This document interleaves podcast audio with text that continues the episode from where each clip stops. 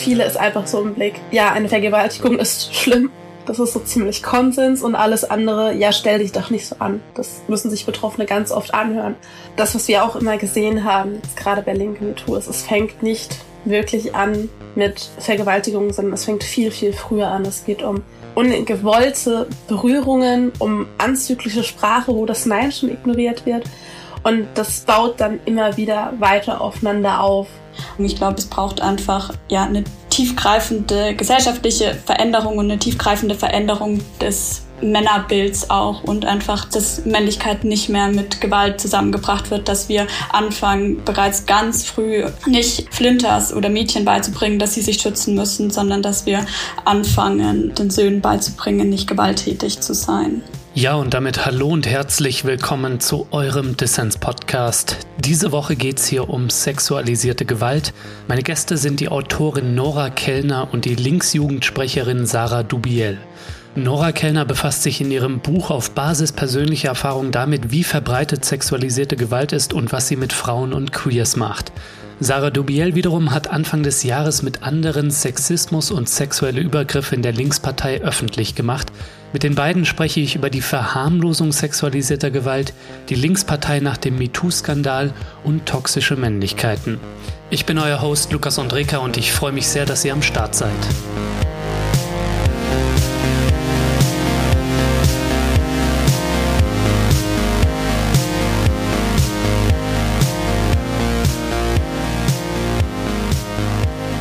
Sarah, Nora, schön, dass ihr beim Dissens-Podcast dabei seid. Danke euch. Dankeschön.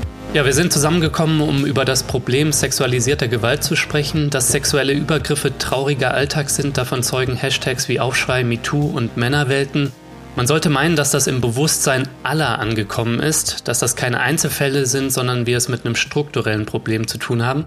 Was sagt ihr denn? Gibt es aus eurer Sicht genug Problembewusstsein oder inwieweit wird sexualisierte Gewalt noch immer gesellschaftlich verdrängt und verharmlost? Sarah. Tatsächlich bin ich der Meinung, dass es da noch lange nicht genug Problembewusstsein gibt. Also nicht nur unter Männern, sondern auch unter Frauen und queeren Menschen selber. Und das hat man auch gerade bei der Debatte um linke MeToo sehr stark gemerkt, weil Menschen überhaupt nicht verstanden haben, warum ein Machtgefälle da jetzt zum Beispiel problematisch ist oder dass eben es nicht in Ordnung ist. Ja, dass Komplimente, die in Augen von Männern Komplimente sind, für Frauen zum Beispiel gar keine Komplimente sind, wie beispielsweise, oh, du hast aber einen geilen Arsch. Das ist tatsächlich noch nicht so angekommen und die Reaktion war gerade auch von vielen, vielen Männern in Plenas dann auch, ja, man darf jetzt ja gar nichts mehr sagen und auch Vorwürfe und dann auch Beleidigungen gegenüber den Menschen, die gesagt haben, hey, das Verhalten ist nicht in Ordnung und wir haben da ein Problem. Das heißt, es braucht da tatsächlich noch viel, viel mehr Arbeit, viel mehr Aufklärung und viel mehr Bildungsarbeit auch vor allen Dingen dahingehend. Und da gibt's noch enorm viel zu tun tatsächlich. Ja, Sarah, danke dir soweit. Wir wollen nachher auch noch über den linke MeToo-Skandal sprechen. Im Frühjahr haben du und andere nämlich Vorwürfe über Sexismus und sexuelle Übergriffe von Parteifunktionären öffentlich gemacht. Und du hast in der Zwischenzeit die Partei auch verlassen. Was sich getan hat und warum du ausgetreten bist, das wollen wir nachher thematisieren. Aber zunächst mal zu Nora. Nora, du hast ein Buch über deine Erfahrungen mit sexualisierter Gewalt geschrieben, sprichst darin auch die strukturellen Dimensionen an.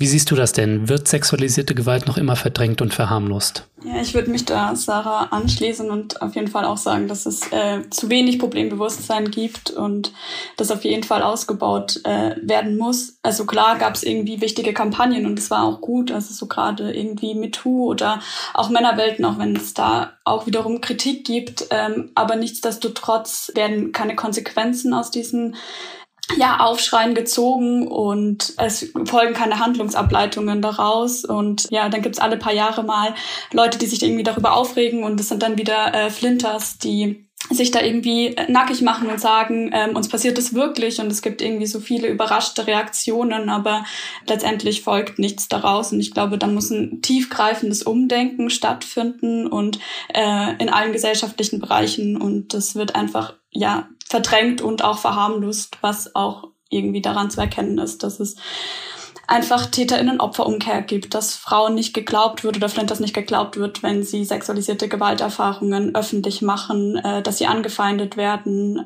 ja, dass ihnen im schlimmsten Fall Morddrohungen äh, und so weiter geschickt werden. Und insofern braucht es auf jeden Fall ein größeres Problembewusstsein und das gibt es viel zu wenig. Ja, wir wollen hier über das Problem sprechen, das Problembewusstsein vielleicht schaffen, aber auch, du hast schon über Konsequenzen gesprochen oder Handlungsableitungen, auch darüber sprechen, was sich denn ändern muss. Wenn wir mal schauen darauf, ihr beiden, was sich vielleicht auch in den letzten Jahren gesellschaftlich, also das hat ja auch verschiedene Ebenen im Alltag, aber vielleicht auch die juristische Ebene. 2016 etwa wurde der Grundsatz Nein heißt Nein im Sexualstrafrecht verankert. Also was sich da in den vergangenen Jahren vielleicht progressiv verändert hat in der Bekämpfung sexualisierter Gewalt und was vielleicht noch im Argen liegt. Was würdet ihr sagen? Wo stehen wir da? Ja, also ich glaube, das ist irgendwie wichtig, das anzuerkennen und vor allem auch den VorkämpferInnen und FeministInnen zu danken, die diese Rechte erstritten haben und da immer wieder darauf aufmerksam gemacht haben und das irgendwie in zermürbenden und anstrengenden Kämpfen erstritten haben. Und das ist auf jeden Fall gut, aber es ist, glaube ich, noch lang kein Ende in Sicht. Und ja, insofern sind es irgendwie also gute Errungenschaften, aber auf jeden Fall nicht ausreichend es braucht eine tiefgreifende gesellschaftliche Veränderung, um dem Problem der sexualisierten Gewalt Gewalt zu begegnen, weil es doch einfach in allen gesellschaftlichen Strukturen und Institutionen sexualisierte Gewalt weiterhin alltäglich ist und sich da alles nur sehr, sehr langsam bewegt. Hm. Ja, dem kann ich mich nur anschließen, wobei ich auch sagen muss, ich bin kein sonderlicher großer Fan von Nein heißt Nein, weil es einfach so ein bisschen offen lässt, so hat diese Person auch wirklich Nein gesagt. Ich bin mehr von, von dem, was in Spanien, glaube ich, ist es der Fall. Da heißt das Konzept Ja heißt Ja.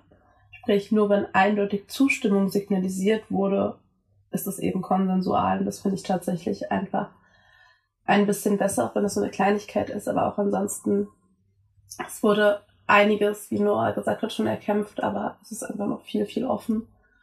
Der Kampf gegen gerade sexualisierte Gewalt und Prävention hat nicht so einen hohen Stellenwert in der Gesellschaft, was man auch daran zum Beispiel merkt, dass es extrem wenig finanzielle Mittel zum Beispiel für Frauenhäuser auch einfach gibt, damit Menschen überhaupt eine Chance haben, da rauszukommen. Also es gibt ja Seiten, wo man zum Beispiel schauen kann, wie ausgelastet die Frauenhäuser sind. Und während der Pandemie habe ich mir die Seite immer wieder angeschaut und in Hessen gab es keine freien Betten mehr. Und das ist enorm schwierig. Da können dann hm.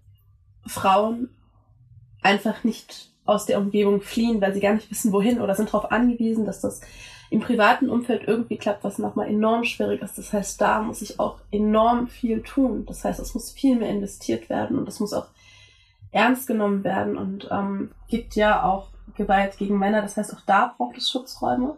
Und man muss sich natürlich auch Gedanken machen, was auch mit Transmenschen dann einfach ist. Das heißt, es braucht auch einfach wirklich Schutzhäuser und Konzepte, wo queere Menschen, auch Transmenschen dann hingehen können und es nicht eben bei diesem binären Bild bleibt, dass eben nur Frauen und Männer betroffen sind. Also da ist noch viel zu tun. Und ich hoffe, dass sich da noch einiges tun wird, einfach, weil es ist notwendig und gerade die Pandemie hat einfach gezeigt, dass Gewalt zugenommen hat, auch durch die Lockdowns. Jetzt nicht nur im Bereich sexualisierte Gewalt, sondern auch generell einfach häusliche Gewalt. Und da muss man dann auch einfach ansetzen und jetzt auch einfach mal liefern. Ja, auf jeden. Eine breite gesellschaftliche Diskussion kann ein Anfang sein. Mehr finanzielle Mittel und konkrete Strukturen sind auch geboten. Und ja, Sarah, ich verstehe auch nicht so recht, was so schwierig sein soll an konsensuellem Sex. Mit Blick auf Ja heißt Ja, heißt es ja oftmals, dass dann die Erotik flöten ginge oder dass wir dann in einer spaßbefreiten Gesellschaft landen würden. Und das Konsens upturned ist, das scheint mir doch eine weirde Vorstellung zu sein. Ja, es gibt halt auch immer so diese, also was man halt auf Social Media dann löst, so, hä, muss ich jetzt vor jedem Kuss fragen, wo ich mir denke so, also ich weiß jetzt nicht, wie Beziehungen von anderen Menschen aussehen, aber ich frage meine Partnerin durchaus, ob es gerade okay ist, dass ich sie zum Beispiel jetzt berühre oder ob sie die Nähe gerade möchte. Und ich finde, das gehört dazu. Und dann heißt es immer, ja, aber das ist doch voll abturn, wo ich mir denke so, aha, nach Konsens zu fragen ist also abturn, wo ich mich auch frage, so, okay, Leute, also wie macht ihr das? Was macht ihr überhaupt? Also ich finde das enorm wichtig, einfach weil ja, also für mich gehört es mittlerweile dazu, auch aus meiner eigenen Erfahrung raus, einfach mich rückzuversichern, hey, ist es gerade in Ordnung? Und ich glaube, das müssen auch Menschen einfach reinbekommen, dass es eben kein Problem ist zu fragen. So, hey, möchtest du das gerade? So, und dass es durchaus auch in der Situation selber auch einfach schön sein kann, wenn man sich nochmal rückversichert und wenn man fragt. Und äh, ja, aber das hängt halt auch wieder mit Geschlechterbildern ein Stück weit zusammen, mit dem gesellschaftlichen Bild, wie Sexualität sein soll und wie das generell alles ist. Also es ist sehr, sehr komplex einfach. Aber an sich, es ist tatsächlich einfach Fragen und dann hat man Konsens. Es ist eigentlich echt nicht so ein kompliziertes Konstrukt. Es ist einfach. Mhm. Ja, auch Cis-Männer und darunter vor allem Kinder und Jugendliche sind von sexualisierter Gewalt betroffen. Die Mehrzahl der Opfer sind aber Frauen und Queers und die Mehrzahl der Täter Männer, was natürlich etwas mit strukturellem Sexismus und toxischen Männlichkeitsbildern zu tun hat. Wie erlebt ihr da eigentlich Cis-Männer in eurem Umfeld, die sich Solidarität mit Opfern sexualisierter Gewalt und die Bekämpfung dieser Form von Gewalt auf die Fahnen schreiben? Sarah, wie hast du das bei Link Me Too zum Beispiel wahrgenommen? Mm, tatsächlich als ziemlich gespalten. Also wir haben einerseits ähm, viele gerade jüngere Genossen, die da sehr stabil sind, die auch Betroffenen zuhören, glauben ähm, und für Veränderung kämpfen. Auf der anderen Seite haben wir viele Männer, die überhaupt nicht einsehen, dass es ein Problem ist und die direkt in der Abwehrhaltung gehen, die Täter schützen, die das Ganze verharmlosen. Also das ist sehr gespalten. Was auch einfach ist, es liegt in meinen Augen ein Stück weit an den Geschlechterrollen, die halt auch einfach anerzogen werden, an dem wie so ein extrem toxisches Männerbild jungen Männern schon eingebläut wird. Genau, und da kann man, glaube ich, ganz gut gegensteuern mit Bildungs- und Präventionsarbeit, indem man wirklich aufklärt und aufarbeitet auch einfach ein Stück weit. Und ansonsten, was wir halt auch einfach sehr deutlich gesehen haben, es sind halt nicht nur Männer, die sich halt wirklich nicht gut benehmen. Wir haben halt auch einfach bei uns jetzt gesehen, dass viele Frauen und auch queere Menschen da nicht wirklich besser sind als so mancher Cis-Mann, der das dann leugnet. Das heißt, es ist noch mal schwieriger ein Stück weit. Mhm. Nora, wie siehst du das? Also tatsächlich, also es ist auch natürlich gemischt irgendwie bei mir. Es gibt irgendwie auf jeden Fall Cis-Männer, die cool reagieren, die mir glauben, die auch irgendwie gesagt haben, dass sie selbst schon mal Grenzen überschritten haben, was ich ziemlich cool fand und auch mutig fand, weil es dann, weil das dann wiederum von so einer Selbstreflexion zeugt. Aber gleichzeitig bin ich auch oft genervt oder ähm, ja auch frustriert, vor allem wenn ich irgendwie schon viel mit den Personen oder mit den Männern darüber gesprochen habe und dann immer noch irgendwie so ein Unverständnis ist oder versucht wird, bei mir so Credits zu bekommen und aber letztendlich nichts dafür getan wird oder dann immer irgendwie gesagt wird, ja, das ist alles so schlimm und guck mal hier und das ist irgendwie alles blöd, aber dann, wenn ich frage, ja, okay, aber habt ihr irgendwie mal mit euren Freunden darüber geredet oder habt ihr das in der Situation angesprochen, dann immer gleich so eine Rechtfertigungshaltung kommt und gesagt wird, ah, nee, also so schlimm ist es ja dann irgendwie doch nicht und ähm, sich dann doch nicht so aktiv in diese Rolle hineinbegeben wird. Und was mir immer ganz sauer aufstößt oder was mich wirklich extrem wütend ist, dass, und das ist mir jetzt auch schon ein paar Mal passiert, dass Cis-Männer mir dann gesagt haben, dass sie so Angst hätten davor, dass sie falsch beschuldigt werden, eine Vergewaltigung verübt zu haben. Und das macht mich einfach sauer, weil das einfach äh, im Vergleich dazu, wie wahrscheinlich es ist, dass Flinters Opfer von sexualisierter Gewalt werden, ja ein Witz ist. Also je nach Statistik beschuldigen so 0,2 bis 8 Prozent der Flinters falsch, was wenig ist. Und natürlich gibt es auch unter Frauen Personen, die Scheiße labern und halt einfach da Scheiße bauen. Aber das dann so über einen Kamm zu scheren und daraus diese Angst abzuleiten, finde ich irgendwie äh, super schwierig. Und das verdient ja wieder so super viele Narrative. Und das macht mich dann tatsächlich immer wütend, vor allem wenn ich schon viel mit ihnen darüber gesprochen habe. Ja, ich meine, sexualisierte Gewalt beginnt ja auch nicht erst mit einer Vergewaltigung, Dickpics, Catcalling, Altherrenwitze, das sind auch Formen von Gewalt. Was denkst du, Nora, wie können Cis-Männer einen aktiveren Part einnehmen, wenn es darum geht, sexualisierte Gewalt einzudämmen?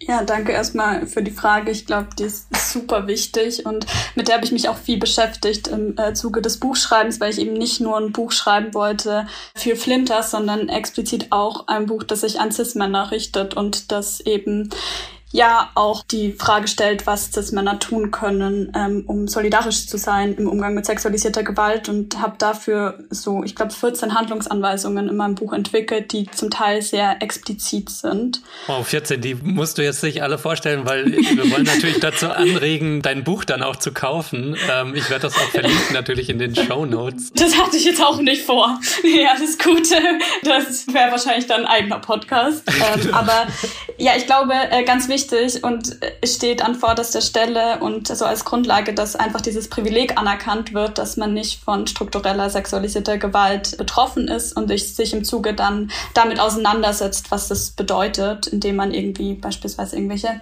Podcasts hört oder Bücher liest oder Filme guckt. Ähm, genau, und dann, was glaube ich auch sehr wichtig ist, dass man ähm, sich selbst fragt, ob man schon mal Grenzen überschritten hat, inwiefern man selbst äh, sich sexistisch verhält oder ähm, vielleicht sexualisierte Gewalt ausgeübt hat. Weil ich glaube, nur dann kann es zu Veränderungen kommen und nur wenn man bei sich selbst ansetzt und diesen Prozess bei sich selbst begreift und versteht, dass man auch Teil des Problems ist, ähm, trägt man äh, zur Veränderung bei. Und dann natürlich einfach die unbedingte äh, Solidarität mit Betroffenen und dass man ihnen glaubt und ihre Bedürfnisse in den Mittelpunkt stellt. Und das äh, ist tatsächlich, das wurde ja gerade jetzt schon viel angesprochen, aber nach Konsens fragen ist einfach super wichtig. Und auch das äh, wünsche ich mir nicht nur von Cis-Männern, sondern von allen Personen. Ich glaube, dann sind das schon mal ganz gute Schritte. Genau, und ähm, wie gesagt, ich verlinke Nora auch dein Buch in den Show Notes und da sind natürlich alle Cis-Männer, aber auch alle anderen Menschen dazu angehalten, sich mit dem Thema zu beschäftigen. Nicht nur mit Noras Buch, aber das ist dann vielleicht auch ein guter Anfang und da steht dann natürlich noch viel mehr zum Thema drin, wie man aktiv solidarisch sein kann. Ich glaube, ich würde gerne mal einen Blick auf euch beide werfen für unsere ZuhörerInnen. Sarah, du hast ja schon den Link MeToo-Skandal erwähnt. Du bist ja Sprecherin der Linksjugend und im Frühjahr haben du und andere Vorwürfe über Sexismus und sexuelle Übergriffe von Parteifunktionären innerhalb der Linkspartei öffentlich gemacht. Und die Partei hat auf ihrem Parteitag Aufklärung und Konsequenzen versprochen. Hat sie denn auch geliefert aus deiner Sicht? Die Partei hat sehr viele tolle Dinge versprochen tatsächlich, aber geliefert hat sie nicht wirklich. Also ich war an dem Bundesparteitag da. Ich habe noch nie so einen schrecklichen Bundesparteitag erlebt. Also man muss sich das vorstellen, dass wir einmal die Situation hatten, dass nach der Wahl der beiden Vorsitzenden haben sich zwei betroffene junge Frauen an die Mikrofone gestellt und gesagt, sie finden die Wahl nicht gut, weil sie Betroffene sexualisierter Gewalt sind und die Reaktion des Saales war, sie auszubuhen. Es war eine enorm schlimme Situation in dem Moment und ähm, am Freitag vorher hatten wir ja das Flinterplenum und ein Workshop von Bilge Schnibbe zu Männerideologie und sexualisierter Gewalt und hatten dann ja die Debatte zu Linke MeToo, die wir als Linksjugend ja auch gesteuert haben, indem wir den ersten Redebeitrag hatten, wo wir nur Zitate von Betroffenen vorgelesen haben. Und da hatte man zumindest kurz das Gefühl, okay, Leute haben hier gerade gemerkt, worum es geht und wollen was verändern. Und das war samstags quasi weg, indem man diese Situation hatte, wo Betroffene ausgebucht wurden. Und das war enorm schlimm.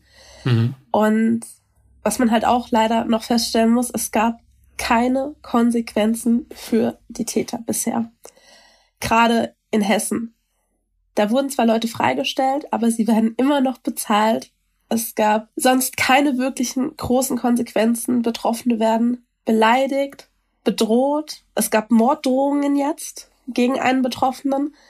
Und die Partei handelt nicht. Es gibt Fake-Accounts, die erstellt werden, gerade auf Twitter, wo es darum geht, Betroffene oder auch solidarische Menschen wie mich zu diffamieren, zu beleidigen. Und die Partei hält sich da sehr, sehr bedeckt, was die Solidarität angeht. Und sie haben Aufklärung versprochen. Die sehe ich aktuell nicht, weil dazu müsste man ja auch wirklich mit den Leuten mal sprechen und auch was gegen Täter tun, auch gegen, was gegen Leute tun, die Täter schützen und verteidigen. Auch dieses Problem haben wir. Ja, was halt gemacht wurde, es wurde eine Expertinnenkommission eingerichtet, wofür ich tatsächlich wirklich sehr dankbar bin, weil die beiden Frauen, die dort drin sind, machen wirklich gute Arbeit, aber auch sie können keine Konsequenzen in der Partei durchsetzen, sondern sie können nur Handlungsmöglichkeiten vorschlagen. Was die Partei letztendlich umsetzt, ist der andere Punkt. Und wir sehen halt immer wieder, dass Leute austreten. Ich bin ja auch ausgetreten, ähm, in NRW sind jetzt letzte Woche zwei Genossen aus dem Landesvorstand zurückgetreten, nachdem es da zu Fällen kam.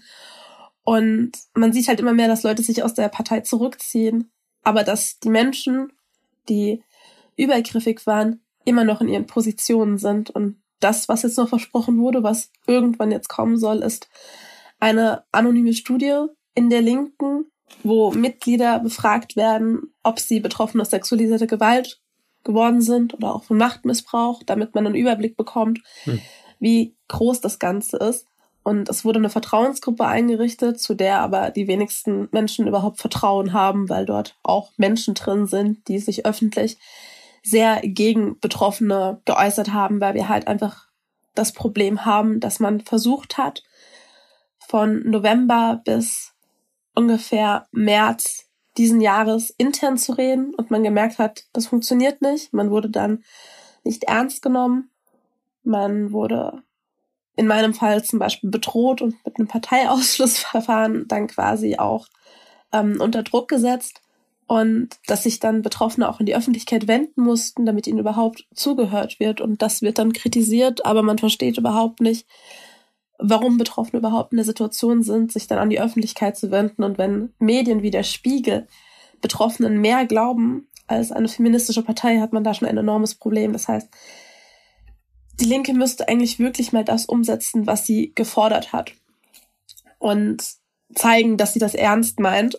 Aber so wirklich ist das nicht der Fall. Und das hat man halt auch gesehen, dass am Bundesparteitag die Satzungsänderung zu S14, also dass der Parteivorstand, wenn Fälle festgestellt worden sind, die beschuldigten Personen aus Ämtern und Funktionen rausnehmen kann und sagen kann, deine Mitgliederrechte ruhen jetzt, also bis das geklärt ist, das kam nicht durch. Das heißt, wir haben keine Handlungsmöglichkeit parteirechtlich außer einem Parteiausschlussverfahren.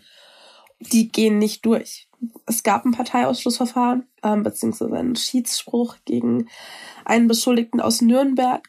Und da stand quasi von der Schiedskommission drin, naja, solange es im Privaten passiert, ist das uns quasi egal. Selbst wenn das schwere Straftaten sind, weil dann müsste man ja erstmal schauen, ob das im Kontext zur Linken steht. Also im Grunde gibt es keine wirklichen Konsequenzen, außer wenn genug medialer Druck da ist. Und das ist enorm traurig. Diesen Anspruch, den die Linke einfach auch an die Gesellschaft hat, weswegen ich eingetreten bin, wurde halt einfach nicht erfüllt. Und das finde ich enorm schade, weil die Linke stellt die richtigen Forderungen auf und die Analysen sind oftmals auch sehr, sehr richtig und wichtig. Aber intern wird das überhaupt nicht umgesetzt. Ja, ist auf jeden Fall krass schade, dass junge Leute wie du sich genötigt sehen, aus der Partei auszutreten. Du hast jetzt selbst schon angesprochen, aber dass durch euer Engagement sich innerhalb der Partei auch ein bisschen was bewegt hat. Unter anderem wurde auf Bundesebene eine Expertinnenkommission eingesetzt und externe Fachfrauen als Ansprechpartnerinnen für Betroffene eingesetzt. Was müsste denn passieren, dass du wieder in der Linkspartei eintrittst oder ist der Zug einfach abgefahren? Also tatsächlich, solange ich in Hessen wohne, werde ich in der Linken nicht mehr beitreten, einfach weil dieser hessische Landesverband so dermaßen kaputt ist, dass ich da einfach auch keine Zukunft mehr sehe. Falls ich irgendwann woanders wohnen werde und nochmal aktiv werde, hängt halt tatsächlich ab, ob sich jetzt was ändert. Und das fängt halt schon einfach an dem Punkt an, dass man Betroffenen glauben müsste, wenn sie sagen, hier mir ist das passiert. Wir haben Fälle, da berichten Betroffene davon, dass sie vor zehn Jahren sich schon an Menschen gewandt haben und nichts passiert ist. Das darf nicht passieren. Auch für diese Fälle muss es Konsequenzen geben. Und es braucht vor allen Dingen auch Unterstützungsangebote. Nicht nur in Form von, hier, ihr habt hier AnsprechpartnerInnen, daran scheitert es meistens nicht, sondern das, was wir ja auch als Linksjugend fordern, ist die finanzielle Unterstützung für Betroffene, weil das ist eine Riesenhürde für Betroffene, auch zum Beispiel rechtlich gegen ihre Täter vorzugehen, einfach weil es enorm viel Geld kostet. Und man hat zwar die Möglichkeit, über Prozesskostenbeihilfe da an Gelder zu kommen, aber es ist trotzdem noch was anderes, wenn man wüsste, okay, man kann da auf einen Fonds zugreifen und bekommt da Hilfe und muss sich unabhängig von der gesamten psychischen Belastung nicht noch um die komplette finanzielle Sache kümmern.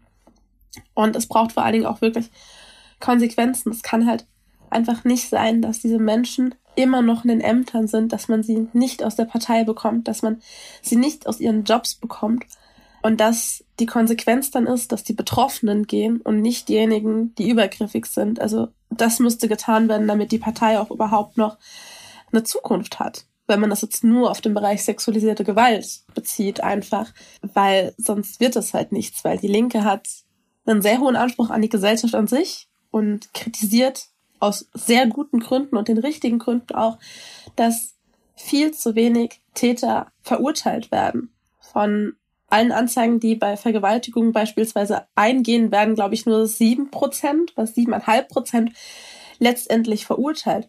Das ist enorm wenig. Das ist viel zu wenig. Und das meiste wird dann am Ende eingestellt. Und das kritisiert die Linke. Und bei den eigenen Problemen heißt es dann aber direkt, ja, da wurde doch jemand freigesprochen, dann ist doch gar nichts passiert oder das Verfahren wurde eingestellt. Das passt halt einfach nicht zusammen. Und man kann auch nicht an die Gesellschaft so einen hohen Anspruch setzen und die Dinge kritisieren und sie halt in der eigenen Partei einfach nicht umsetzen. Neben der Ebene konsequenter Aufarbeitung vergangener Taten gibt es natürlich auch den Blick nach vorne, also was Prävention angeht. In Hessen sollen da etwa Funktionäre ab einer gewissen Stufe verpflichtende Workshops zum Thema kriegen. Ist das nicht ein richtiger Anfang? Ähm, naja, was heißt richtiger Anfang? Also tatsächlich läuft ja noch nicht wirklich viel, was die Prävention angeht. Also man hat zwar jetzt Beschlüsse, dass man auf Schulungen setzen möchte, aber die finden ja teilweise noch nicht mal statt. Also in Hessen überlegt man, dass man sie macht, aber so wirkliche Bildungsarbeit findet halt auch einfach nur nicht statt. Das heißt, da muss auf jeden Fall auch noch mehr passieren. Das heißt, es braucht da Aufklärung, wie Männerdominanzen zusammenkommen, was Machtmissbrauch ist und wie man solchen Sachen vorgreifen kann. Und da kommt man dann auch in die Richtung, dass Anlaufstellen wie unabhängige Vertrauensgruppen sehr, sehr wichtig sind, damit Betroffene überhaupt eine Möglichkeit haben, sich an jemanden zu wenden. Und das hat man in Teilen jetzt zumindest schon mal angefangen, bin auch noch nicht optimal. Aber da muss halt einfach viel mehr kommen. Du hast selbst schon gesagt, die Partei ist in einer Existenzkrise, ne? also droht auch wirklich in der Bedeutungslosigkeit zu verschwinden. Ja, ich meine, der Link MeToo-Skandal ist da natürlich nicht der einzige Konflikt, ähm, der der Partei zu schaffen macht. Ähm, und dabei bräuchte es jetzt ja gerade eine starke Linkspartei eigentlich eine starke parlamentarische Opposition, um der Ampel in den Hintern zu treten. Das merken wir jetzt in der sozialen Krise, die sich jetzt im Herbst und Winter aller Voraussicht nach äh, entfalten wird. Ne? Was ist da dein Eindruck? Was muss die Partei da aus deiner Sicht begreifen? Will sie da nicht im Nirvana verschwinden? Also tatsächlich muss die Partei halt wirklich begreifen, dass es eine Existenzkrise ist und aufhören, immer die gleichen Phrasen in Interviews rauszuhauen, wie wir machen doch und wir tun und wir sehen, sondern halt auch wirklich mal machen. Die Partei ist halt auch einfach gespalten in Flügel, die halt nichts außer Verachtung füreinander übrig haben. Und man muss halt auch ein Stück weit die Konfrontation suchen. Und gerade jetzt beispielsweise Klaus Ernst oder Sarah Wagenknecht sind zwei MandatsträgerInnen, die sich halt nicht an die Beschlusslage der Partei halten oder sich halt auch einfach komplett dagegen stellen öffentlich und sowas geht nicht. Ähm, es geht auch nicht, dass sich Leute in die Öffentlichkeit hinstellen und ähm, wie Gregor Gysi, wenn es am Bundesparteitag über sexualisierte Gewalt geht, dann auf einmal darum sprechen, dass wir mit der Selbstbeschäftigung aufhören müssen und dass Gendern nicht toll ist. Ja, vor allen Dingen also gerade dieses Nebenschauplätze, dass man halt aufhört, wirklich Themen gegeneinander auszuspielen. Also es ist eigentlich keine Frage, ob die Linke eine Partei für Klimagerechtigkeit oder für soziale Gerechtigkeit oder für Feminismus oder gegen Rassismus ist, sondern die Linke vereint all das. Man kann keinen Kampf gegen die Klimakatastrophe führen, ohne ihn auch feministisch, antirassistisch zu führen. Das, das geht halt einfach Hand in Hand. Und das muss die Partei halt wirklich einfach begreifen. Hm. Also man muss halt schauen, dass man das hinkriegt, da mit einer Stimme zu sprechen. Und das wird nicht einfach und das wird auch nicht angenehm, weil man gegen die eigenen Leute in der Partei schießen muss und sagen muss, hör zu, dein Verhalten geht nicht, du schadest uns gerade. Und dass man es vor allen Dingen jetzt auch schafft, dass man bei den Protesten, die jetzt kommen werden, dass sie halt nicht von rechts unterwandert werden und dass man da nicht irgendeine Querfront aufmacht, wo die Gefahr halt gerade bei Wagenknecht und auch bei Sören Pellmann und den Anhängern einfach da ist, die halt auf Wagenknecht-Linie sind, sondern dass man ganz klar sagt, man macht das mit der gesellschaftlichen Linken und nicht mit irgendwelchen Querdenkern, die am Ende sagen, was die Gaspreise angeht, ja, einfach aufhören, Sanktionen gegen Russland zu erheben, dann wird das schon.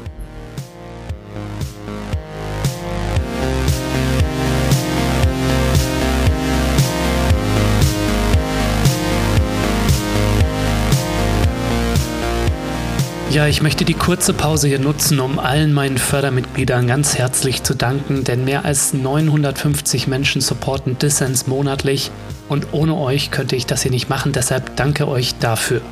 Wenn dir dieser Podcast hier gefällt und du noch nicht dabei bist, dann werde doch jetzt ebenfalls Fördermitglied. Mitmachen kannst du schon ab 2 Euro im Monat und du ermöglichst dadurch nicht nur meine Arbeit am Podcast und dass alle Menschen da draußen Dissens hören können. Nein, es winken auch Goodies und du hast jede Woche die Chance auf interessante Gewinne. Auch dieses Mal gibt es für Fördermitglieder was abzuräumen. Was genau und wie ihr bei Dissens mitmachen könnt, das erfahrt ihr in den Show Notes und auf dissenspodcast.de.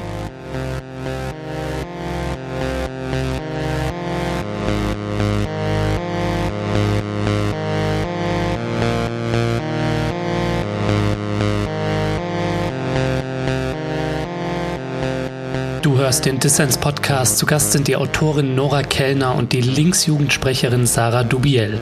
Wir sprechen über sexualisierte Gewalt und wie wir sie bekämpfen. Ja, Sarah, danke dir soweit für den kleinen Exkurs zur Linkspartei. Ich glaube, eins ist deutlich geworden, die Partei muss so einige Verkrustungen und Konflikte aufbrechen und nach vorne auflösen. Betrifft nicht nur Sexismus und sexualisierte Gewalt, sondern auch Themen wie Klima, Migration und Außenpolitik, wo die Partei nicht mit einer Stimme spricht und nicht als eine Partei der Zukunft wahrnehmbar ist.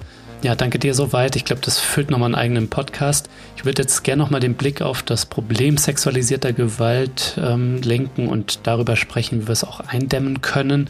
Nora, genau damit befasst du dich in deinem Buch. Es heißt Opfermacht, Klartext reden über sexualisierte Gewalt. Ein Buch, was von deinen eigenen Erfahrungen handelt, davon, wie du fast Opfer einer Vergewaltigung wurdest, den Prozess danach gegen den Täter und auch die gesellschaftlichen Strukturen, die diese Form patriarchaler Gewalt begünstigen. Wie kam es eigentlich dazu und was erhoffst du dir von dem Buch? Ja, also ich habe angefangen darüber nachzudenken. Das war tatsächlich im ersten Lockdown, also im Corona-Sommer 2020 und habe da unglaublich äh, viel gelesen und äh, hatte sehr viel Zeit für mich und mich mit mir selbst zu beschäftigen und dann kam das alles irgendwie nochmal hoch und ähm, habe dann irgendwann festgestellt oder darüber nachgedacht, ein Buch zu schreiben und dachte aber, okay, ähm, kann ich das oder wie mache ich das? Und habe mir das erst nicht zugetraut und irgendwann bin ich dann abends spazieren gegangen und hatte das Gefühl, okay, das kann jetzt irgendwie nicht länger in mir bleiben und dann habe ich mich an den Schreibtisch gesetzt und die ersten Sätze äh, des Buches getippt und habe das erstmal für mich behalten und habe dann so ein, zwei Monate später äh, mit einer Freundin darüber gesprochen, die das irgendwie cool fand und meinte, ich soll das auf jeden Fall machen. Und das war irgendwie so eine Bestärkung, die ich gebraucht habe. Und dann habe ich mit immer mehr Leuten darüber geredet und mich dann dazu entschieden, dass ich das probieren will. Genau, mhm. und ähm, meine Intention war es, ein Buch zu schreiben, das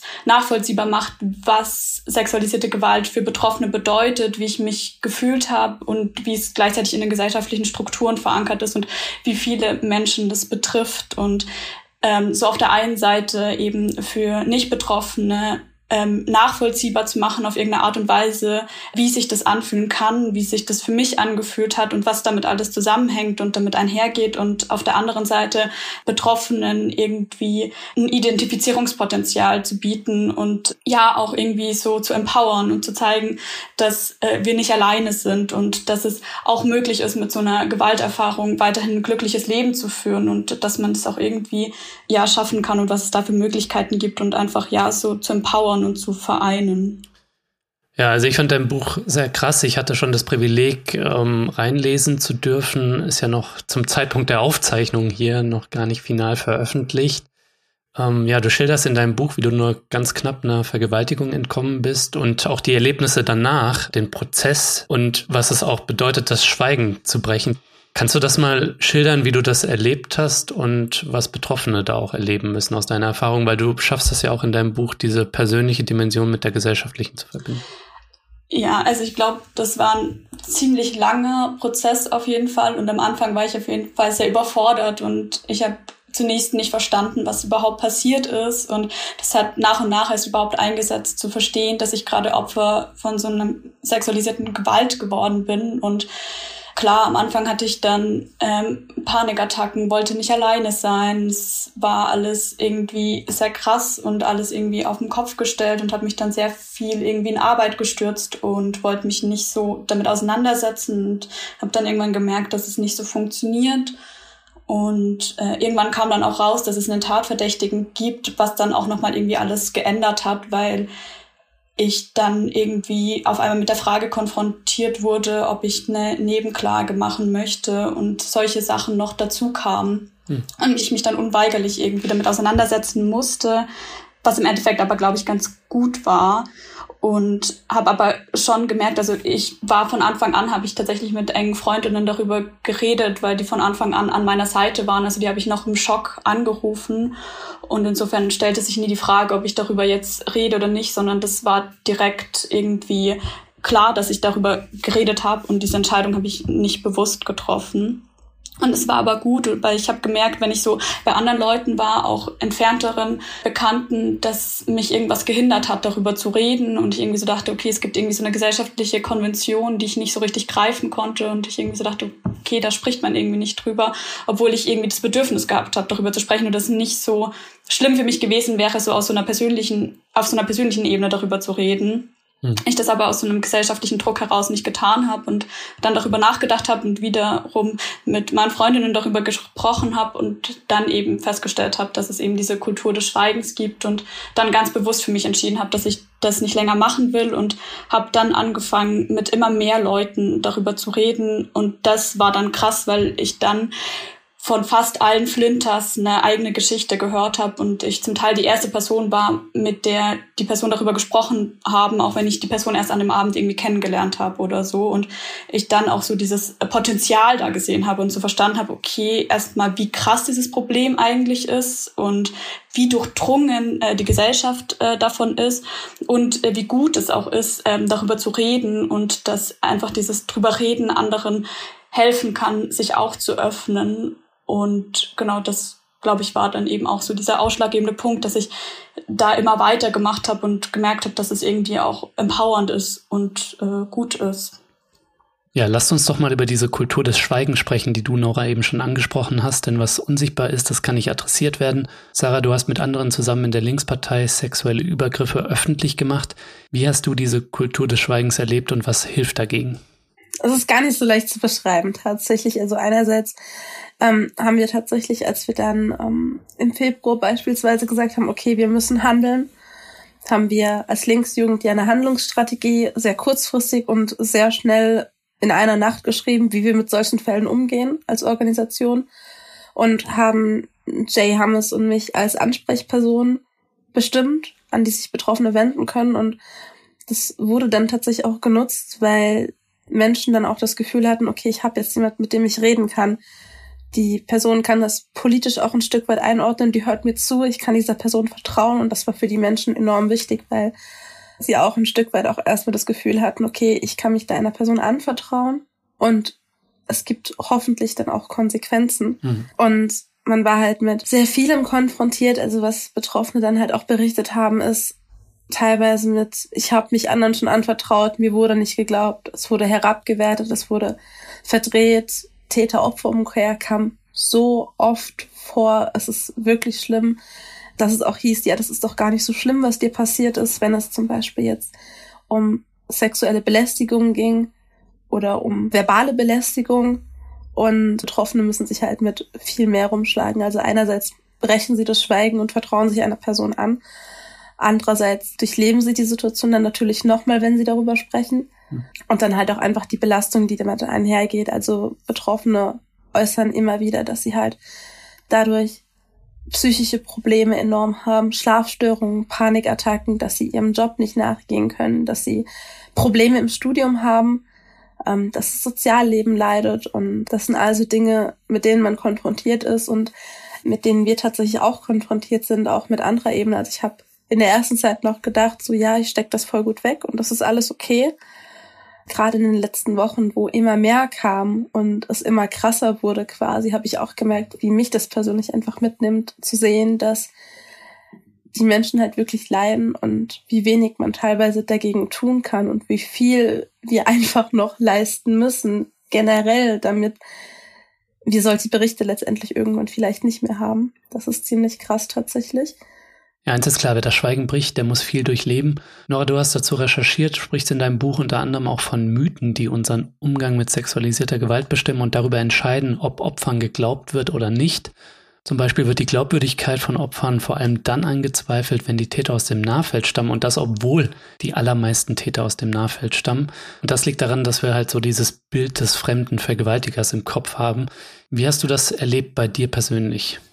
Ja, genau. Also ich glaube tatsächlich, dass sich bei mir das ein bisschen unterscheidet zwischen meiner persönlichen Erfahrung und der gesellschaftlichen Erfahrung, weil ich in der Hinsicht ziemlich privilegiert bin, was daran liegt, dass ähm, die Erfahrung, die ich gemacht habe, sehr nah an so ein sogenanntes Rape-Skript drankommt. Das ist ein Konzept, das beschreibt, dass quasi eine Vergewaltigung nach einem bestimmten Skript abläuft und ähm, umso näher eine Vergewaltigung oder eine sexualisierte Gewalterfahrung an diesem äh, Skript äh, dran ist, umso höher ist die Wahrscheinlichkeit, dass dir geglaubt wird. Und dadurch, dass es bei mir sich um einen Fremdtäter gehandelt hat, ich irgendwie ja nachts verfolgt wurde, ähm, ist es sehr nah dran an diesem Skript, was eben davon ausgeht, dass und das ist auch eben so ein na, dieser ähm, Vergewaltigungsmythen, dass ja Vergewaltigungen eben nachts in Parks passieren und irgendwie man von einem Fremden hinter einen Busch gezogen werden. Und das stimmt aber nicht, weil die meisten Vergewaltigungen im sozialen Nachraum stattfinden. Ne? Mhm. Und umso näher es aber daran kommt, umso höher ist die Wahrscheinlichkeit, dass dir geglaubt wird. Und deswegen wurde mir tatsächlich immer geglaubt, sowohl von meinen Freundinnen und meiner Familie als auch von der Polizei und der Justiz. Und das ist ein unglaubliches Privileg, das nur sehr wenigen ähm, Opfern von sexualisierter Gewalt zuteil wird, obwohl es auch ein bisschen schwierig ist, da von Privileg zu sprechen, weil eigentlich sollte es selbstverständlich sein. Mhm. Und deswegen unterscheidet sich meine Erfahrung ähm, dahingehend sehr von ähm, der gesellschaftlichen Ebene, wo man auf jeden Fall davon ausgehen muss, wenn man Opfer von sexualisierter Gewalt ist, dass dir nicht geglaubt wird. Also alles, was Sarah gerade beschrieben hat, ähm, ist eher die Praxis als das, wie es bei mir gelaufen ist. Nora, kannst du noch ein bisschen ausführen, was sind denn noch so typische Vergewaltigungsmythen, also Mythen, die den Blick auf das Problem sexualisierter Gewalt und Verbesserungen verstellen? Es gibt sehr, sehr viele Mythen. Ich glaube auch tatsächlich, dass ich irgendwie eine halbe Seite oder so in diesem Buch äh, mit Mythen äh, vollgeschrieben habe, äh, zitiert von Mito Sanyala aus ihrem Buch Vergewaltigung. Und ja, da geht es einmal äh, darum, dass eben Frauen die Schuld mit zugesprochen wird, weil, oder Flinters, weil sie ähm, einen zu kurzen Rock anhatten oder weil sie betrunken waren oder weil es vielleicht doch irgendwelche Avancen gegeben hätte und selbst wenn es die gegeben hat, legitimiert das natürlich keine Vergewaltigung oder sexualisierte Gewalt. Mhm. Dann da gibt's das Narrativ der rachsüchtigen Frau, dass Frauen oder Flinters Vergewaltigungen fälschlicherweise erfinden oder anzeigen und quasi diese Vergewaltigungen überhaupt nicht stattgefunden haben oder man das irgendwie alles falsch wahrgenommen hat, dass man nicht klar genug Nein gesagt hat. Und all das sind Punkte, die die Verantwortung auf die Flinter schiebt und ihnen eine Teilschuld zuspricht, was Bullshit ist, weil bei einer Vergewaltigung gibt es nur einen Täter und das Opfer hat, egal was es vorher gemacht hat, nichts damit zu tun. Und wenn eine Person nicht explizit Ja gesagt hat, dann ist es einfach eine Vergewaltigung oder sexualisierte Gewalt. Und das, glaube ich, müssen wir irgendwie begreifen und herausstellen. Und das ist unglaublich wichtig und eben diese ganzen Mythen eben aufzubrechen, dass es einfach keinerlei Mitschuld von Opfern gibt. Mhm. Was diese Mythen angeht, geht da, glaube ich, auch so ein bisschen mit rein. Gerade wenn Frauen oder queere Menschen dann diese Vorwürfe öffentlich machen, dass dann auch direkt kommt, du machst es doch nur aus Karrieregründen oder du willst doch nur der Person schaden, wo man auch wieder in diesem Rache-Ding drin ist. Das haben wir gerade bei Linke MeToo sehr, sehr häufig erlebt. Und das ist auch enorm traurig, weil, wie Nora richtig gesagt hat, es gibt nur einen Mensch, der Verantwortung für diese Taten trägt und das ist der Täter und das sind nicht die Betroffenen. Ganz egal, was sie anhatten oder ob sie betrunken waren, ob sie andere Substanzen konsumiert haben. Die Person trifft da keine Schuld, weil es war nicht ihre Entscheidung, sondern die Person, die diese Taten verübt hat, hat bewusst diese Entscheidung getroffen und das auch nicht leichtsinnig, sondern wirklich ganz, ganz bewusst gesagt, ich mache das jetzt. Und das muss man halt immer wieder Leuten sagen und ihnen einprügeln, dass es nichts damit zu tun hat. Und die Gesellschaft ist noch nicht an dem Punkt, dass sie das komplett begriffen hat und auch sehen möchte, weil es eben so oft gesagt wird und Opfern einfach eine Mitschuld gegeben wird. Das hat man ja wirklich fast immer. Also ich kenne, glaube ich, echt keinen Fall, wo es nicht zu solchen Äußerungen kam. Was mir, glaube ich, auch ein Mythos zu sein scheint oder eine Verzerrung ist irgendwie, dass so ein Unverständnis oder Missverständnis darüber herrscht, wo eigentlich sexualisierte Gewalt schon beginnt. Ne? Weil ich glaube ja, da ist die Vergewaltigung oder die Versuchte nur die Spitze des Eisbergs. Aber ich glaube, Opfer sexualisierter Gewalt bekommen das doch häufiger zu hören. Ach, wenn ich dich jetzt gecatcallt habe oder einen Hintern gekrapscht habe, ist doch halb so wild, ist ja keine Vergewaltigung, ne? Also, wo beginnt für euch das schon und wie verbreitet ist es dementsprechend auch, ne? Ja, das ist ein super wichtiger Punkt, den du da ansprichst. Und also ich spreche auch sehr bewusst eben von sexualisierter Gewalt und nicht von Vergewaltigung in meinem Buch, weil es eben schon viel früher anfängt. Also ich glaube, man muss ein bisschen unterscheiden zwischen so einer juristischen Definition und so einer gesellschaftlichen Definition mhm. wahrscheinlich. Aber ich verstehe unter sexualisierter Gewalt ähm, ja alle Grenzüberschreitungen, die irgendwie sexualisiert sind und dazu gehören dann eben auch äh, Catcalls oder hinterherpfeifen, Anhupen und das mitzudenken und auch expliziter sexualisierte Gewalt zu benennen, ist unglaublich wichtig, um eben das Ausmaß des Problems zu verstehen, weil das ja der Nährboden ist für auch schlimmere Taten oder für extremere Fälle, mhm. ähm, die dann irgendwie zu ähm, ja körperlicher sexualisierter Gewalt führen oder ähm, zu Vergewaltigung, ohne das jetzt irgendwie in irgendeiner Art und Weise auch hierarchisieren zu wollen. Ähm, aber all das ist irgendwie wichtig in so einem Gesamtkontext äh, zu begreifen und dann eben auch zu verstehen, wie breit dieses Problem ist und wie gesellschaftlich toleriert das auch ist. Hm. Genau, also wir sprechen ja tatsächlich auch von sexualisierter Gewalt und auch nicht von sexueller Gewalt weil diese Gewalt hat einfach nichts mit der Sexualität an sich zu tun. Deswegen sexualisierte Gewalt, weil es ja eben auch um die Demonstration von Macht geht, um die Überlegenheit und Erniedrigung und Würdigung eben der anderen Person.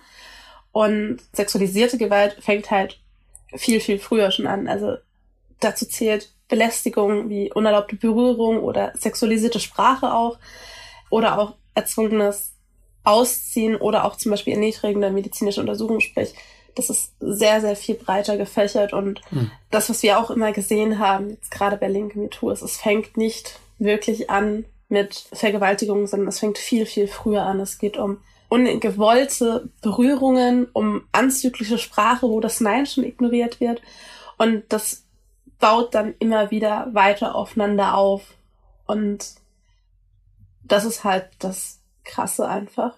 Hm. Genau, weil für viele ist einfach so ein Blick, also auch gesellschaftlich so, ja, eine Vergewaltigung ist schlimm. Das ist so ziemlich Konsens und alles andere, ja, stell dich doch nicht so an. Das müssen sich Betroffene ganz oft anhören. Aber auch wenn man eben belästigt wird, sei es nur verbal, wie durchs Catcalling, ist das für Menschen sehr, sehr unangenehm, weil das auch dazu führt, dass Betroffene sich nicht mehr trauen, in der Öffentlichkeit zu kleiden, wie sie sich eigentlich wohlfühlen. Das löst in Menschen halt wirklich doofe Dinge aus, dass sie sich auch nicht mehr raustrauen, dass sie Orte meiden und das muss halt auch einfach gesehen werden, dass das halt wirklich schon bei solchen Sachen anfängt und nicht erst nur bei den Sachen, die mehr strafrechtlich relevant sind. Ich kann das nicht so ganz gut einordnen, beschreiben. Ich will es auch nicht hierarchien, aber es gibt halt Dinge, die sind, die werden mehr strafrechtlich verfolgt als andere. Hm. Und auch diese zum Beispiel, was wir auf Social Media extrem haben, diese ungefragten Dickpics einfach, das war ja auch ein sehr langer Kampf, dass überhaupt jetzt da ein Bewusstsein für ist, dass das nicht cool ist, sowas ungefragt zu verschicken und dass ähm, jetzt auch Möglichkeiten besteht, über ähm, Seiten diese Bilder sehr schnell zur Anzeige zu bringen. Das ist tatsächlich sehr wichtig. Ihr beiden, wenn wir auf dieses Machtgefälle sexualisierter Gewalt schauen, die Erniedrigung der Opfer auf der einen Seite und die Ermächtigung der Täter, was lässt sich daraus ableiten? Welche Personengruppen sind besonders gefährdet, zum Beispiel mit Blick auf Altersunterschied zwischen Opfern und Tätern, Abhängigkeitsverhältnisse, zum Beispiel Arbeitsverhältnisse und natürlich auch die Rolle von Geschlecht? Also bei uns hat sich halt jedes Mal gezeigt, dass man halt vor allen Dingen ein Machtgefälle hat. Sprich, wir hatten entweder einen sehr, sehr starken Altersunterschied, dass Betroffene sehr jung waren und die Täter deutlich älter. Wir hatten Fälle, wo die Betroffenen minderjährig waren hm. und die Täter deutlich älter, teilweise doppelt so alt. Und dann auch eben das Machtgefälle im Sinne von Arbeitgeber, ArbeitnehmerInnen einfach. Das waren so tatsächlich so die klassischen Konstrukte, die wir da immer hatten. Sprich, es war immer irgendwie eine Abhängigkeit da, die ausgenutzt wurde seitens der Person, die die Tat eben verübt hat, sprich hm. eben der Druck, du könntest deinen Job verlieren, wenn du das nicht machst oder mit Dingen geködert und beeinflusst und manipuliert, was gerade bei Minderjährigen einfach der Fall war. So, das ist so ähm, dieses klassische schon fast, was wir da einfach immer gesehen haben. Also es mhm. war selten, beziehungsweise mir ist kein Fall bekannt, wo nicht irgendwie so ein Machtgefälle da war zwischen ähm, oder auch in Positionen innerhalb der Partei, sprich zum Beispiel sehr hohe Positionen in Vorständen und Mitglieder, die nur in der Basis sind. Und im Grunde hatten wir halt, wie gesagt, immer dieses Machtgefälle, wie es dann auch aussah. Hm. Ja, ich würde das ähm, vielleicht um so ein gesellschaftliches Bild ergänzen, wobei das irgendwie schwierig ist, weil die Daten einfach super äh, schlecht sind. Also wir können uns irgendwie so äh, Polizeiberichte anschauen und manchmal werden noch so andere Studien durchgeführt, aber das betrifft dann auch nur die Fälle, die irgendwie angezeigt wurden. Und auch da gibt es irgendwie Hürden und äh, insofern ist es ein bisschen schwierig, da irgendwie so eine eindeutige Aussage äh, zu treffen. Aber ganz grundsätzlich kann schon davon ausgegangen werden, dass ja über 90 Prozent der Fälle von Männern ausgeführt wurden und in über 90 Prozent der Fälle die Opfer weiblich sind, wenn wir jetzt auf die äh, Polizeikriminalitätsstatistik gucken. Hm das ist leider alles sehr binär. Also wenn man dann irgendwie guckt, okay, wie betroffen sind ähm, nicht-binäre ähm, oder Transpersonen oder Interpersonen, dann haben wir dazu fast keine Daten. Es kann vielleicht davon ausgegangen werden, dass es nochmal höher ist, einfach weil queere Personen mehr von Gewalt betroffen sind äh, als nicht queere Personen. Aber hier gibt es einfach keine Daten und deswegen können Aussagen nur äh, schwierig getroffen werden. Aber, und das meinte ich ja vorhin auch schon so, ähm, die meisten Fälle passieren im sozialen Nahfeld beziehungsweise werden von Ex-PartnerInnen oder PartnerInnen äh, verübt und dann noch ein paar eben von irgendwie Bekannten oder KollegInnen, MitschülerInnen und in nur sehr seltenen Fällen ist eben der Täter eine unbekannte Person. Hm. Wir haben keinen Fall, was natürlich jetzt aus der Statistik rausfällt, aber uns ist kein Fall bekannt, wo der Täter nicht ein Mann ist. Und das zeigt sich ganz stark und gerade dieses persönliche Beziehungen hat man da halt auch gerade innerhalb der Partei sehr, sehr schnell. Also das deckt sich tatsächlich mit den Daten, die man hat. Mhm. Wir haben halt nur den Vorteil, also nicht Vorteil, wir wissen halt auch, wie viele zum Beispiel nicht-binäre oder Transpersonen betroffen sind. Und das ist, sind bei uns, wenn ich es richtig im Überblick jetzt gerade habe, zwischen 15 und 20 Prozent der Betroffenen. Und das sind nur die Fälle, die wir halt wissen. Wir wissen nicht, wie viele Menschen halt noch betroffen sind, die sich noch nicht anvertraut haben oder die überhaupt nicht drüber sprechen wollen. Das gibt's ja auch. Nur zum Ausblick. Wir haben eben schon thematisiert, wie alltäglich, wie verbreitet und wie brutal sexualisierte Gewalt ist und nicht nur in ihrer schlimmsten Form eine Vergewaltigung, sondern auch schon mit Dickpics oder anderem Scheiß, ne? Worauf kommt es aus eurer Sicht an, wenn wir diese Form patriarchaler Gewalt stärker eindämmen wollen? Sarah? Ähm, ich glaube, es steht und fällt halt einfach wirklich einfach mit der Solidarität mit Betroffenen. Das ist der eine Punkt. Der andere Punkt ist auch einfach, das hat Nora ja eben schon ganz richtig gesagt, dass man sich selber hinterfragt, dass man selber schaut, ob man vielleicht übergriffig gewesen ist und dass man daran arbeitet und dass man nicht denkt, wir sind gegen Sexismus auf die Fahne und damit hat sich das Thema gelegt und das ist alles super und wir sind feministisch, weil so einfach ist es dann nicht. Wir werden alle sozialisiert, wir wachsen alle in einem Umfeld auf. Menschen konsumieren Serien, Filme, Pornografie auch einfach, wo gewisse Bilder und auch Handlungen ähm, gezeigt werden und all das muss man halt immer im Blick haben und ähm, man muss dann vor allen Dingen auch wirklich dagegen vorgehen, sprich dieses Wegschauen, dieses Schweigen muss halt gebrochen werden. Das muss nicht nur gebrochen werden von Betroffenen, die darüber sprechen, sondern auch Menschen müssen aufhören wegzuschauen. Das heißt, wenn Menschen mitbekommen, dass da gerade was passiert, nicht irgendwie beschämt wegschauen, sondern aktiv reingehen und was sagen und halt auch aktiv dann arbeiten, damit diese Gewalt irgendwann Geschichte ist und nicht mehr Teil von uns. Hm. Nora. Ich kann mich da Sarah auf jeden Fall anschließen. Ähm, also ich glaube auch, dass auf jeden Fall die Bedürfnisse der Opfer in den Mittelpunkt stellen. Das ist das A und O und da einfach eine unbedankte Solidarität. Ähm, ihnen muss geglaubt werden und auf ihre Bedürfnisse muss geachtet werden. Und vielleicht noch als Ergänzung, ich glaube, es braucht einfach ja eine tiefgreifende gesellschaftliche Veränderung und eine tiefgreifende Veränderung des Männerbilds auch und einfach da, ähm, dass das Männlichkeit nicht mehr mit Gewalt zusammengebracht wird, dass wir anfangen, bereits ganz früh ähm, nicht ähm, irgendwie Flinters oder Mädchen beizubringen, dass sie sich schützen müssen, sondern dass wir anfangen, den Söhnen beizubringen, nicht gewalttätig zu sein.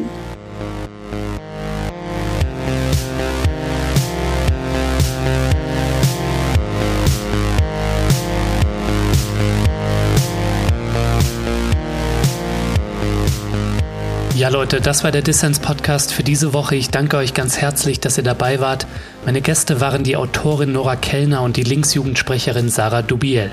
Wenn ihr euch für sie oder ihre Arbeit interessiert, dann schaut mal in die Show Notes, da habe ich alles Wissenswerte verlinkt. Und vergesst nicht, damit ich Dissens weiterhin für alle da draußen kostenlos machen kann, bin ich auf euren Support angewiesen. Erzählt allen Leuten von Dissens, hinterlasst positive Bewertungen auf den Plattformen und wenn ihr könnt, dann werdet doch Fördermitglied. Alles klar, das war's dann auch von mir soweit. Bleibt nur noch zu sagen, danke euch fürs Zuhören und bis zum nächsten Mal.